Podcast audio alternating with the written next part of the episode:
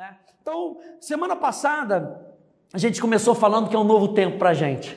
É um novo tempo para nossa vida, é um novo tempo para nossa família. Então, pega isso para 2021 para você. É um novo tempo para a gente. Então, se mantenha alerta, porque Deus vai falar coisas novas com você. Deus vai se apresentar de maneiras diferentes para você. Ele tem, pastor Eli sempre fala, ele tem mil e uma maneiras de fazer o que ele quer fazer na sua vida, de se mostrar para você. Então é tempo de coisa nova. Nós começamos com Gênesis capítulo 1, nós começamos no início. No princípio, Deus. E se algo novo vai acontecer na nossa vida, é porque Deus está no início da nossa caminhada. É porque Deus está com a gente. Não é porque nós somos fortes, não é porque nós somos inteligentes, é porque nós estamos com Deus e Deus está com a gente. Alguém pode reconhecer isso nessa manhã? Que Deus está com a gente, Ele não nos abandona, Ele não nos deixa sozinhos.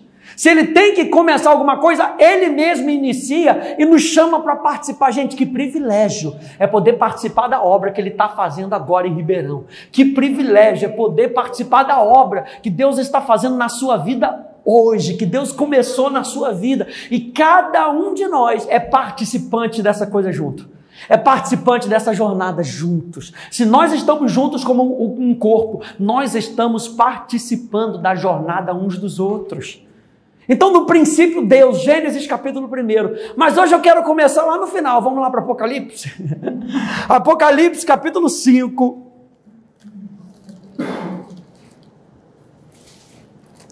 Apocalipse capítulo 5. Nós falamos de coisas novas. Nós falamos de um tempo novo. A gente vai ler do verso 1 até o verso 14. Aqui na academia a gente ama a Bíblia, aleluia. A gente ama ler a Bíblia. Gênesis, é, Apocalipse capítulo 5, do verso 1 até o verso 14, você lembra que João estava na ilha de Pátimos, João estava preso, e mesmo estando preso, ele tem uma experiência com Deus. Isso quer dizer que as nossas experiências do lado de fora não podem limitar as experiências que nós vamos ter com Deus não limitam. Paulo e Silas estavam presos na prisão. Sabe o que, eles estavam indo fazer? Eles estavam indo orar. E às vezes a gente parece que é um pouco injusto. Né? Poxa Deus, eu estava indo lá orar. Eu estava indo para a tua casa. Eles são presos no caminho. Onde eles estavam indo? E aí eles são presos, são colocados na prisão mais escura, mais fétida. Imagina, já passou por um bueiro a céu aberto, tá aquela água horrível. Imagina você estar tá banhado naquilo. Eles estavam lá presos, naquele negócio fétido. E sabe o que eles estavam fazendo? Eles estavam orando e cantando louvores ao Senhor. Ou seja, as prisões do lado de fora não limitaram a liberdade que eles tinham no espírito. Enquanto eles oravam e cantavam, diz que à meia-noite, de repente Deus se manifestou. Era o que estava acontecendo com João. João estava na ilha de Patmos, preso, limitado por aquele lugar físico, mas de repente Deus vira e fala para ele: sobe até aqui, deixa eu ter uma conversa com você. E aí, olha só o que acontece no, no capítulo 5: ele diz: Vi na mão direita daquele que estava sentado no trono, um livro escrito por dentro e por fora, de todo selado com sete selos.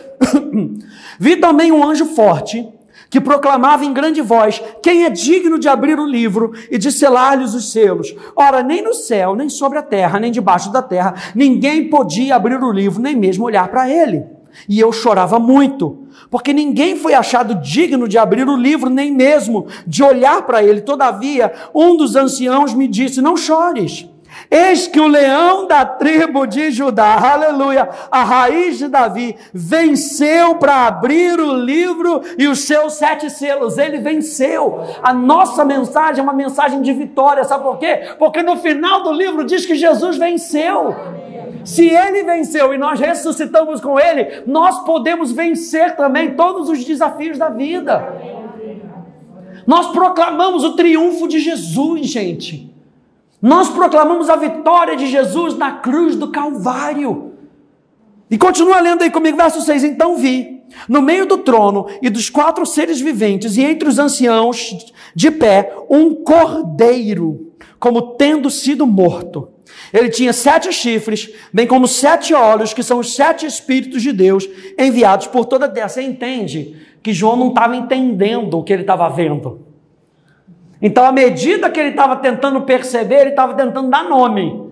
Então ele vê um cordeiro com sete chifres, com sete olhos. Imagina se eu e você acordamos no meio da noite, vemos um cordeiro de sete chifres, de sete olhos, vai dar medo, vai dar ruim. João está interpretando aquilo que ele está vendo. Ele, ele traz um pouco da interpretação. São sete Espíritos de Deus.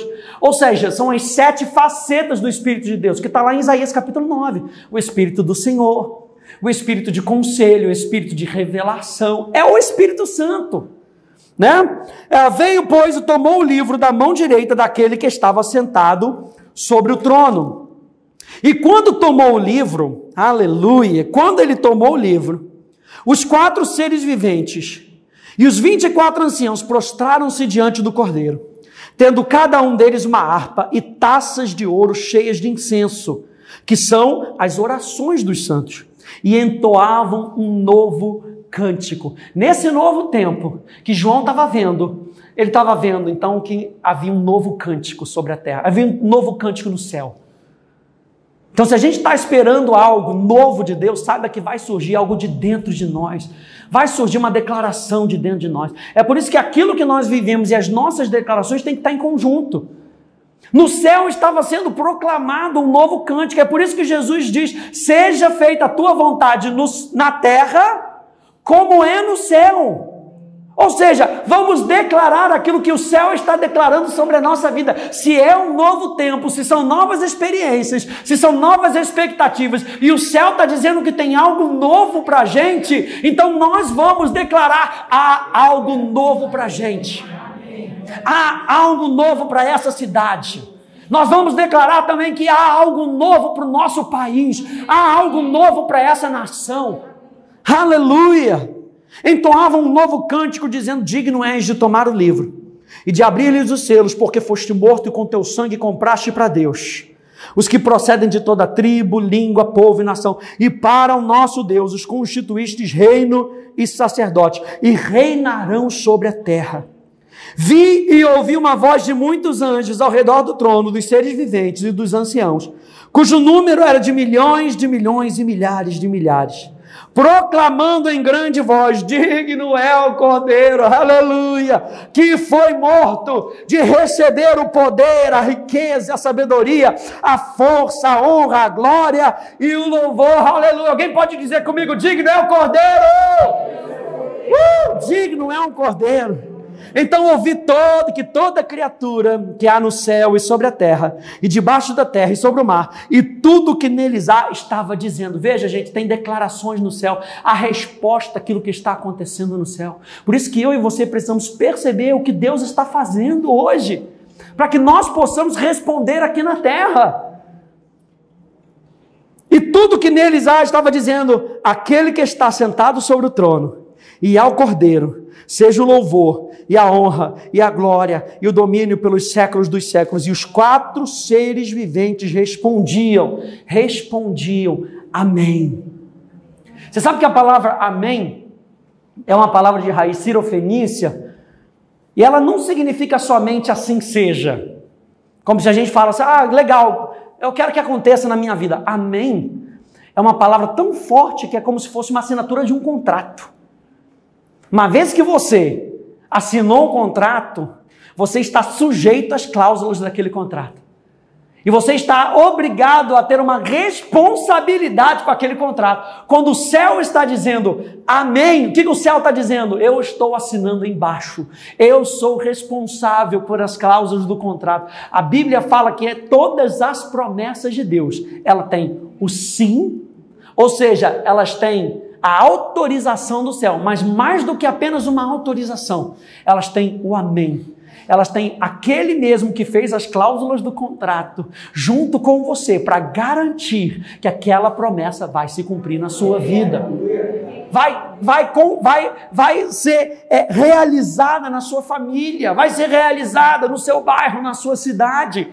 E o próprio céu está declarando: Amém. Tudo isso que nós ouvimos, Amém. Nós concordamos e não apenas concordamos, nós vamos, nós vamos fazer com que isso se estabeleça através de nós. Amém. Glória a Deus. Vá lá comigo em Isaías 42, a gente falou um pouquinho sobre o novo cântico no céu. Agora, olha o que está acontecendo na terra. Isaías capítulo 42. Isaías 42. Nós estamos falando de algo novo que Deus está liberando sobre a nossa vida. Isaías 42. E o céu está declarando o cordeiro, o céu está declarando que existe alguém que foi morto, mas que ressuscitou. E ele deve ter toda a honra, toda a glória. E olha só o que acontece no, em Isaías 42, do verso 5 até o verso 12, diz assim: Assim diz Deus, o Senhor, que criou os céus. Mais uma vez, ele está chamando a responsabilidade o céu. Ele criou os céus Opa, virou aqui minha página. Isaías 42, verso 5. Assim diz Deus, o Senhor, que criou os céus e os estendeu, formou a terra e a tudo quanto produz, que dá fôlego de vida ao povo que nela está. Quantos aí tem vida nessa manhã? Diga amém. amém. Que dá fôlego de vida ao que nela está e espírito aos que andam nela. Eu, Senhor, te chamei em justiça Tomar-te-ei pela mão e te guardarei, e te farei mediador de aliança com o povo e luz para os gentios. Aleluia! Para abrires os olhos aos cegos, para tirares da prisão o cativo e do cárcere os que jazem em trevas. Meu Deus! E para você que acha, ah, está falando de Jesus, né? Segura o dedo aí, vamos lá em Atos rapidinho. Atos 26. Segura o dedo aí.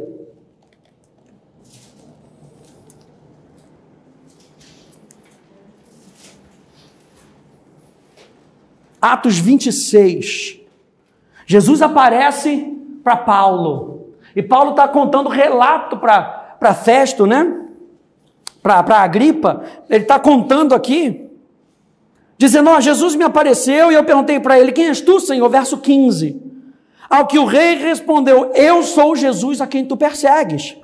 Mas levanta-te e firma-te sobre os teus pés, porque por isso te apareci, para constituir ministro e testemunha, tanto das coisas em que me viste, como daquelas pelas quais te aparecerei ainda, livrando-te do povo e dos gentios, para os quais eu te envio. Verso 18. Você lembra que a gente viu aquela passagem de Isaías 42, que eu firmarei com você uma aliança, eu farei de você mediador de nova aliança e luz para os gentios, né, para que os cegos dos olhos sejam abertos. Olha o que, Jesus está falando para Paulo agora, verso 18: para, para lhes abrir os olhos e convertê-lo das trevas para a luz e da potestade de Satanás para Deus, a fim de que recebam eles remissão de pecados e herança entre os que são santificados pela fé em mim. Isaías capítulo 42 é para nós hoje, como foi para Paulo, aqui sendo relatado em Atos capítulo é, 26. E aqui em Isaías 42, vamos continuar, volta lá com o dedo.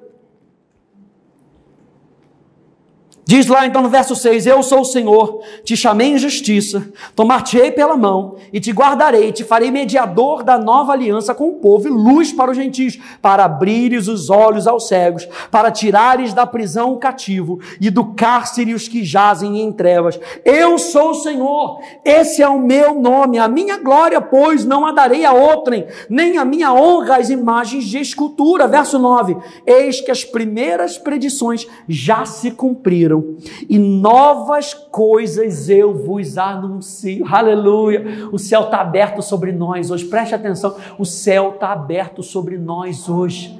Coisas novas eu vos anuncio. E antes que sucedam, eu vou-las farei ouvir. Cantai ao Senhor um cântico novo, e o seu louvor até as extremidades da terra. Vós, os que navegais pelo mar, e tudo quanto há nele, vós, terras do mar e seus moradores, alcem a voz o deserto, as suas cidades e aldeias habitadas por Quedar. Exultem os que habitam nas rochas e clamem do cume dos montes, deem honra ao Senhor. Não era o que estava acontecendo lá em Apocalipse? O que, que os 24 anciãos estavam fazendo? O que, que os anjos estavam? Eles estavam louvando, eles estavam honrando a Deus. Mesma coisa em Isaías capítulo 42, ele está dizendo para nós aqui na terra: deem honra ao Senhor e anunciem a sua glória nas terras do mar. Deus está fazendo algo novo e ele estabeleceu nos céus. Já está estabelecida, a vontade dele já está estabelecida para um novo tempo para a gente. Mas nós precisamos perceber o céu. E percebendo o céu, nós precisamos trazer isso para a terra com a nossa vida, com as nossas escolhas, com a nossa obediência, com a nossa honra, com o nosso temor. Os propósitos de Deus para os homens sempre estão firmados a partir da obra consumada de Jesus. E era isso que estava sendo visto no céu. O cordeiro tinha sido morto, mas ele ressuscitou. Aleluia. Então, tudo na nossa vida parte do princípio, do fundamento da obra de Jesus na cruz do Calvário. Se eu e você vamos nos mover em algo novo, nós precisamos de um fundamento sólido. E o fundamento mais sólido que nós temos na nossa vida é aquilo que Jesus fez na cruz do Calvário para mim e para você. É o que nós temos de mais sólido. Lembra que nós falamos que nós vamos ter, sempre ter que voltar para o início. De vez em quando a gente vai ter que voltar para o início para nos lembrar: ah, foi isso que Deus estava fazendo, é isso que Ele está fazendo agora, mas olha como Ele iniciou. Nós temos que voltar sempre para esse início. E a nossa jornada sempre começa com a gente reconhecendo que Jesus Cristo morreu por nós e ressuscitou ao terceiro dia. E quando Ele morreu, Ele estava morrendo a nossa morte ele estava morrendo no nosso lugar, para que nós não experimentássemos mais as consequências das trevas. Você vê que ele disse para Paulo: Você vai resgatar esse povo das mãos de Satanás, da potestade, do poder de Satanás. Então, tudo na nossa vida começa no entendimento daquilo que Jesus fez na cruz do Calvário. Começa no entendimento de que Jesus deu a sua vida, tudo o que Deus vai estabelecer será feito através da nova aliança. Da aliança que ele firmou contigo, com você. O pacote da salvação, olha, olha isso. O pacote da salvação, baseado no derramamento do sangue de Jesus na cruz, é amplo. Se a gente pegar um pacote, pastor, ele sempre fala do pacote da nova criatura. Quando a gente aceita Jesus, ele nos dá como se fosse um pacote. Dentro desse pacote tem tudo aquilo que a gente precisa. A gente precisa agora abrir esse pacote e ir tirando. Sabe quando você recebe um presente, que você abre o presente, tem várias coisas lá dentro, e você vai tirando um a um, e você, caramba, perfume, nossa, adoro perfume. Aí você pega ali, nossa, gente, olha só, tem, sei lá, um, um lenço, nossa, que lenço bonito, e você vai lendo, você vai vendo um por um. Mas às vezes tem tanta coisa que uma fica embaixo da outra. E você tem que tirar uma a uma para desvendar o que está por debaixo. E é o que a gente vai fazendo. A gente vai estudando a palavra e a gente vai deixando o Espírito Santo desvendar para a gente, revelar para a gente tudo aquilo que Jesus fez na cruz do Calvário. Tudo aquilo que ele já fez por nós. Por isso que ele fala para o apóstolo Paulo que o seu trabalho, a sua obra, é falar da remissão dos pecados e da herança que estão recebendo da herança, dos direitos que nós temos em Cristo Jesus. Então, se nós vamos avançar nesse novo tempo, nós temos que constantemente olhar para a obra de Jesus. Para aquilo que Jesus fez na cruz do Calvário. E tem três coisas quando eu falo, quando eu penso sobre o sangue de Jesus, se você está anotando,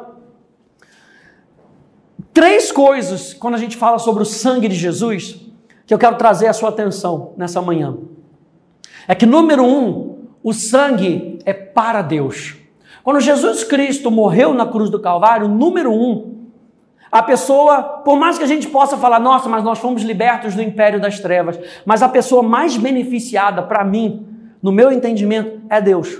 Porque Deus queria ter um relacionamento com a gente. E ele não podia ter um relacionamento com a gente enquanto a gente estava afastado dele por causa do pecado. Então ele envia Jesus para morrer no nosso lugar, para que ele possa voltar a ter um relacionamento com a gente. O sangue é para Deus. Por causa do sangue de Jesus, a barreira do pecado que permanecia entre Deus e o homem, entre você e Deus, foi desfeita. Então, aquela barreira da natureza do pecado que nos afastava de Deus foi desfeita. Hoje eu e você podemos ter um relacionamento com Jesus. Hoje eu e você podemos ter um relacionamento com Deus. Nós podemos. Diga assim: Eu posso. Nós podemos ter um relacionamento com Deus. E o que, que isso significa? Significa que o sangue de Cristo traz paz com Deus. O sangue de Jesus, a morte de Jesus, nos traz paz com Deus. Romanos capítulo 5, verso 1 vai dizer que hoje nós temos paz com Deus. O sangue de Cristo nos salva da ira de Deus a ira que era contra os desobedientes, a ira que era contra os pecadores. O sangue de Jesus muda a nossa natureza, ao ponto da Bíblia dizer que nós não somos mais pecadores por natureza. Filhos da ira. A Bíblia diz que nós somos hoje justiça de Deus. A Bíblia nos dá uma nova identidade. O sangue de Jesus nos dá uma nova identidade. Para mim, não tem como você dizer que você tem uma nova identidade se você continua se chamando de pecador. Porque se você for olhar, por exemplo, o Salmo 1, depois você lê em casa, você vai ver que existe, no Velho Testamento, já existia uma distinção entre o pecador e o justo. Hoje eu e você somos justiça de Deus, é o que diz 2 Coríntios capítulo 5. Eu e você somos justiça de Deus, 2 Coríntios 5, 21. A Bíblia não nos chama mais de pecadores. Se nós aceitamos Jesus, estamos inseridos em Jesus. Eu e você não somos mais pecadores por natureza. Nós pecamos? Pecamos porque nós temos uma mentalidade que nos puxa para trás, que nos puxa para a carne. Mas a nossa natureza, a nossa nova natureza se chama justiça. Jesus se fez justiça por nós. Para quê? Para que eu e você pudéssemos ter um relacionamento com Jesus para que pudéssemos ter um relacionamento com Deus. O sangue de Cristo nos reconcilia com Deus. O sangue de Cristo, então, por causa do sangue de Cristo, nós podemos nos reconciliar com Deus novamente.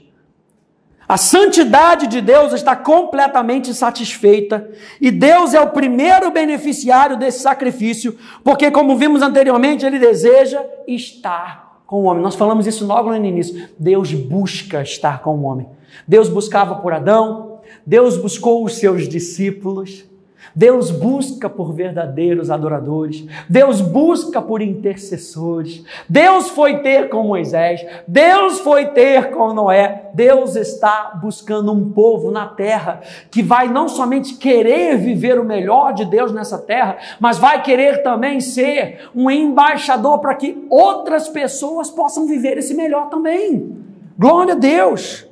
Número um, então o sangue é para Deus. Número dois, aí sim o sangue é para o nosso benefício. O sangue é para benefício do homem. Existem cinco palavras que a gente vai ver na Bíblia. Quando você estiver lendo a Bíblia, essas cinco palavras, principalmente no Novo Testamento, algumas no Velho Testamento, elas, vão pular muito, elas vão saltar. E para que a gente tenha um pouco mais de compreensão do que são essas palavras, essas cinco palavras são para nosso benefício. A primeira palavra, quando a gente fala do sangue ser para o benefício do homem, é a palavra expiação, ou a palavra reparação. E isso quer dizer que nós temos vida em Jesus. O sangue de Cristo nos dá vida e vida em abundância. Eu vim para que vocês tenham vida e a tenham em abundância, vida eterna. Romanos capítulo 3, verso 25, eu vou ler para você. Diz assim: A quem propôs, a quem Deus propôs no seu sangue, como propiciação, mediante a fé, para manifestar a sua justiça, por ter Deus, na sua tolerância, deixado impunes os pecados anteriormente cometidos. A palavra propiciação aqui é um sacrifício que desvia a ira e remove o pecado. Então, quando o apóstolo Paulo está falando aqui em Romanos que Jesus, feito, Jesus Cristo foi feito propiciação, ele está falando, ele entregou um sacrifício que desviou a ira de Deus sobre as nossas vidas e removeu o pecado das nossas vidas. Isso foi o que o sangue de Cristo fez conosco. Quando ele remove o pecado da nossa vida, a natureza do pecado, o que, que ele coloca em nós? Vida. E vida em abundância. Mais uma vez eu falo, nós temos vida e nós temos em abundância. Expiação é o ato de retirar o pecado de uma pessoa. Um, um sacrifício de expiação é aquele em que uma pessoa ou algo que é usado como substituto diante de Deus, recebe julgamento no seu lugar. Então Jesus Cristo recebeu julgamento no nosso lugar. Por isso que nós, fomos, nós falamos que a santidade de Deus foi satisfeita, porque alguém morreu no nosso lugar. Alguém teve que levar a culpa. Jesus Cristo levou a culpa no nosso lugar. Era a minha morte e a sua morte, mas ele levou isso no nosso lugar. Aleluia. A segunda palavra é a palavra justificação. Então, na palavra expiação, a gente pode dizer nós temos vida. A segunda palavra é a palavra justificação. E just, na palavra justificação nós podemos dizer nós temos paz com Deus. Nós temos paz com Deus. Romanos capítulo 5, verso 9, diz logo: muito mais agora, sendo justificados pelo seu sangue, seremos por ele salvos da ira. Ser justificado significa que nós temos paz com Deus. Então, número um, a palavra expiação significa que nós temos vida. Número dois, a palavra justificação significa que nós temos paz com Deus. Diga, eu tenho paz com Deus.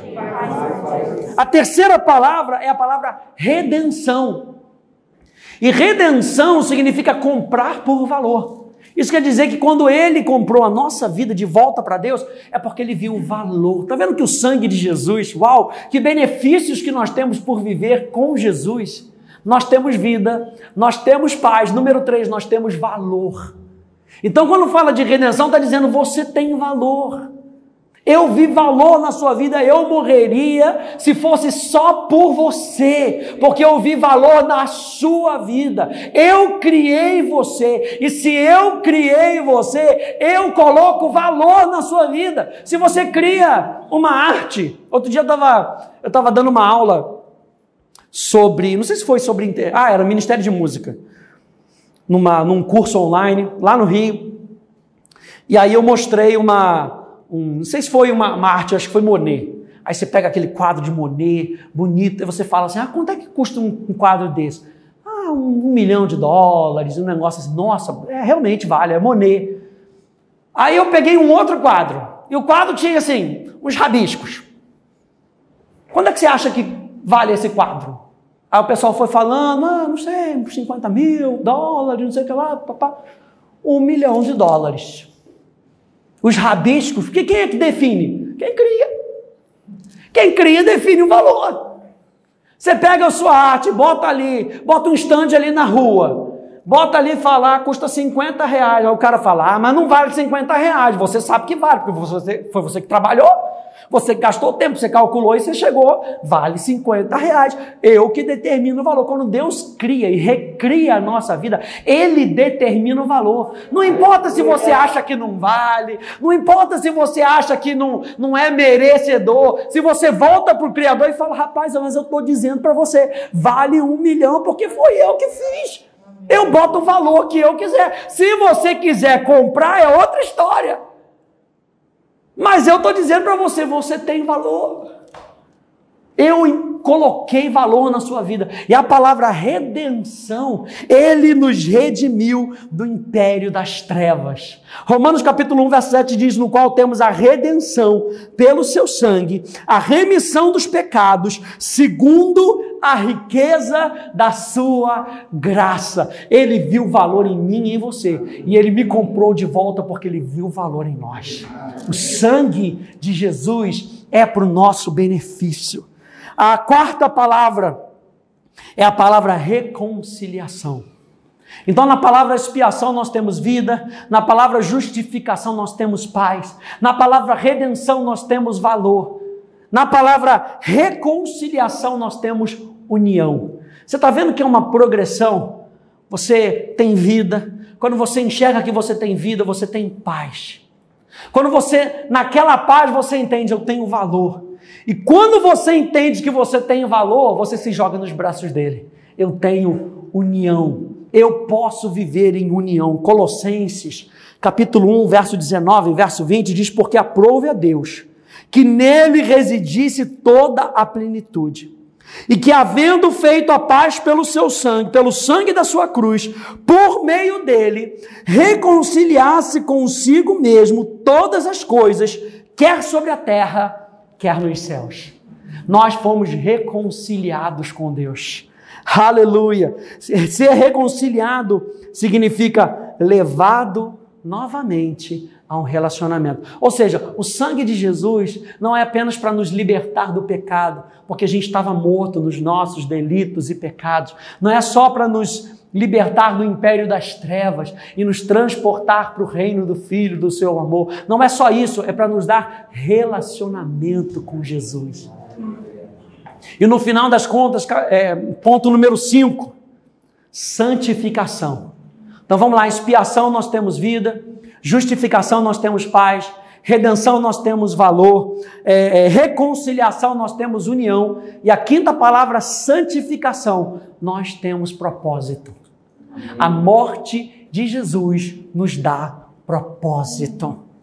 Porque quando a gente fala da palavra santificação, e muitas vezes a gente olha para essa palavra com uma maneira meio legalista, ah, ser santo significa que eu não posso fazer mais isso. Ah, é uma li tanta lista de não posso. Mas santificação significa ser separado para um propósito. Você sabe que o casamento é uma santificação? No casamento eu me santifico para minha esposa. Então, gente, santificação, a primeira coisa da santificação não é que você é separado de. A primeira coisa da santificação é eu sou separado para. E quando eu sou separado para, eu sou separado de. Você está vendo que não é mais uma obrigação. Eu estou com ela, eu amo tanto ela que eu não preciso mais de eu não preciso mais de nenhuma outra. Você está entendendo o que eu estou falando? Então, se eu sou separado para eu tenho uma consciência de que eu sou separado de. Então, antes de eu fazer uma legalidade de que eu preciso ser separado de, às vezes a gente está tentando ser separado de, mas a gente está se fazendo sem propósito. E aí causa pressão na nossa vida, puxa a gente para baixo, porque a gente tenta ser separado de, mas acaba não conseguindo cumprir. Mas quando eu entendo que eu sou separado para, todo o resto vai seguir. Buscai, pois, em primeiro lugar o seu reino e a sua justiça, e todas essas coisas vos serão acrescentadas. Então, o sangue de Jesus, para nosso benefício, nos dá propósito. Eu e você temos um propósito. Eu e você fomos santificados. Por isso, Hebreus capítulo 3, verso 12. Foi que também Jesus, para santificar o povo, pelo seu próprio sangue sofreu pela porta. Então, número um, expiação, nós temos vida. Número dois, justificação, nós temos paz. Número três, redenção, nós temos valor. Número quatro, reconciliação, nós temos união. Número cinco, santificação, nós temos propósito. Eu e você somos beneficiados pelo sangue de Jesus. Então eu comecei dizendo que o sangue é para Deus. Depois eu falei para você que o sangue é para o nosso benefício. E por fim, para a gente completar essa jornada, nesse dia, o sangue é contra Satanás. O sangue é para Deus, ele é o maior beneficiado dessa história. Ele envia o seu único filho para que ele pudesse viver novamente juntamente conosco, a coroa da sua criação. Número dois, nós temos benefícios disso. E número três, o sangue é contra Satanás. A atividade principal de Satanás nesse mundo é ser um acusador dos irmãos. Mas contra ele nós temos nada mais, nada menos do que o Senhor Jesus, que é o nosso advogado diante da santidade de Deus. Jesus está diante do inimigo como sumo sacerdote, e o sangue de Jesus cancela as acusações de Satanás. Romanos capítulo 8, verso 1 vai dizer: já não há mais condenação para aqueles que estão, para aqueles que habitam em Cristo Jesus. Porquanto a lei do Espírito e da vida nos libertou da lei do pecado e da morte. Aleluia! O sangue de Jesus, o sangue de Cristo, coloca Deus ao lado dos seus filhos contra o diabo. É por isso que nós podemos clamar o sangue de Jesus. E clamar o sangue de Jesus não é uma frase, não é uma fórmula Clamar o sangue de Jesus é saber que você está em aliança com Deus. E porque você está em aliança com Deus, o diabo olha para você e fala: Ih, ele sabe que ele está em aliança. Por mais que ele tente chegar, e ele sempre vai tentar, porque a Bíblia diz que Satanás é como um leão que anda ao derredor, procurando a quem possa tragar, procurando uma brecha. Mas quando eu e você andamos em aliança com Deus, na consciência de que Deus vem para estar do nosso lado e que nós estamos do lado de Deus, nossa, eu posso eu posso agir contra as investidas de Satanás. Contra uma doença que tenta bater contra a nossa vida. Contra uma perseguição que você sabe que é de Satanás. E você pode resistir no nome de Jesus contra isso. Eu e você temos então autoridade contra o império das trevas. Uau! O sangue de Cristo desfaz o direito legal de propriedade sobre a nossa vida. O inferno não tem mais propriedade legal sobre a nossa vida. Ele não pode fazer o que ele quiser. A pastora Eli sempre fala isso. O, o, diabo não pode mais fazer o que ele quiser na nossa vida. Antigamente ele podia fazer o que ele queria. Ele tinha propriedade legal. Mas hoje ele não pode mais. Hoje eu e você temos autoridade para dizer: diabo, pode tirar a tua mão da minha casa, pode tirar a tua mão do meu corpo, pode tirar a tua mão das minhas finanças. Sabe por quê? Eu vivo em aliança com Deus. Pode tirar a mão dos meus filhos, porque eles são propriedade de Deus. É isso que diz lá em Apocalipse, como, como a gente leu. Ele nos comprou para Deus. O que? Todo homem que procede de toda tribo, língua, povo, nação, e para o nosso Deus os constituístes reino e sacerdotes, e reinarão sobre toda a terra. Quem foi que fez isso? O cordeiro que estava morto, mas ressuscitou. Aleluia! Foi ele que fez isso sobre a nossa vida. E a gente tem que passar esse domingo agora dando graças a Deus, porque Jesus Cristo morreu pelos nossos pecados, nos aproximou de Deus, para que hoje nós pudéssemos estar aqui com alegria, com a certeza do nosso coração de que nós temos união com Deus e nós podemos viver um relacionamento com Ele. Imperfeitos dos jeitos que nós somos, nós andamos com um Deus perfeito que está continuamente nos aperfeiçoando. Aleluia, glória a Deus. Se nós queremos avançar nos propósitos de Deus, gente, naquilo que Deus tem para a nossa vida, nós precisamos continuamente voltar para o propósito eterno de Deus, que é através da obra consumada de Jesus, aquilo que Jesus Cristo já fez por mim e por você. Se nós vamos avançar para o nosso futuro, para aquilo que de melhor Deus vai fazer. Lembra que nós falamos que no princípio, e a palavra princípio é o melhor de Deus. Se nós vamos avançar para o melhor, não tem nada melhor do que aquilo que Jesus fez na cruz do Calvário para nós. E nós vamos constantemente sermos relembrados da obra de Jesus na cruz do Calvário. Você recebe essa palavra nessa manhã?